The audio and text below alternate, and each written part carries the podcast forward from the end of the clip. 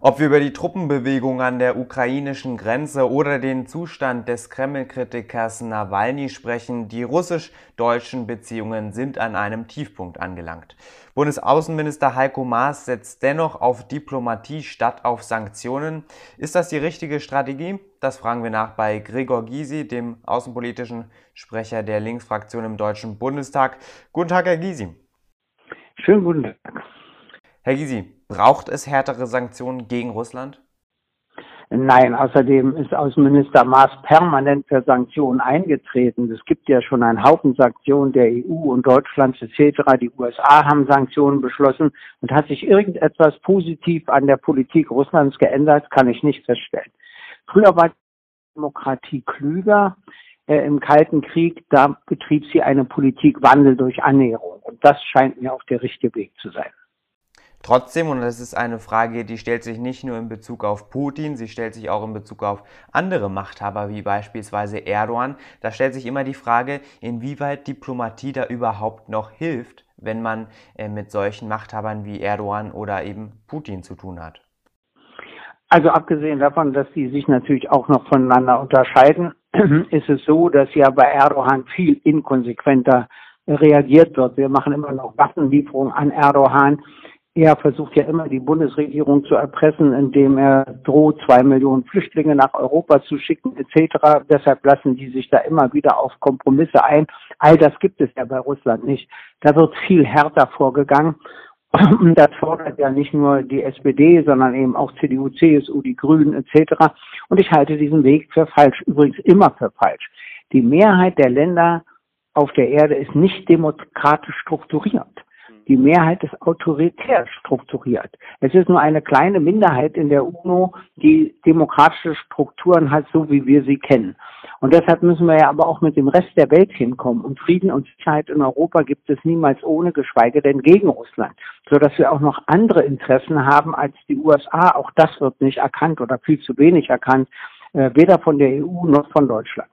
Hm, bleiben wir nochmal bei Russland. Sie sagen, Deutschland sollte wieder eine Politikwandel durch Annäherung ähm, betreiben. Diese Politik wurde ja gerade durch den damaligen Kanzler Willy Brandt geprägt. Ähm, wie sähe so eine Politikwandel durch Annäherung Ihrer Meinung nach heutzutage aus?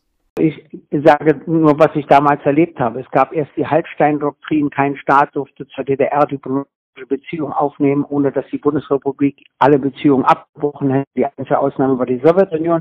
Aber ansonsten etc. Und das war mit dem Mauerbau und anderen Dingen einfach zu Ende. Das haben Willy Brandt, Egon Bahr, äh, Günter Gauss und viele andere begriffen und dann gesagt, jetzt müssen wir mit der Regierung verhandeln, sprechen, positive Gesten machen, erreichen wir auch humanistische Gesten. So gab es die größte Amnestie in der Geschichte der DDR, aus anderen Gründen die Entlassung von politischen Häftlingen.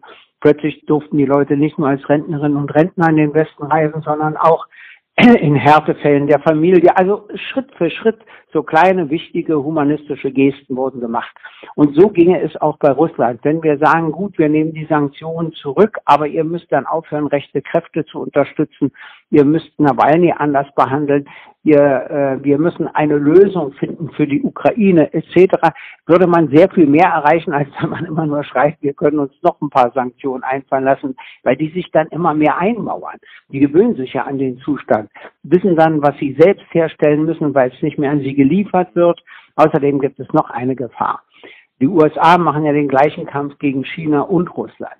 Sehen Sie mal, und wenn die sich mal richtig verbünden, China ist Russland äh, wirtschaftlich überlegen, Russland ist aber China militärisch überlegener. Da kann vielleicht ein Machtfaktor entstehen und deshalb verstehe ich das nicht. Das ist alles kurzsichtig. Wir können doch nicht beide Länder zwingen, immer enger sich zusammenzuschließen mit äh, Machtergebnissen, die wir alle nicht wollen.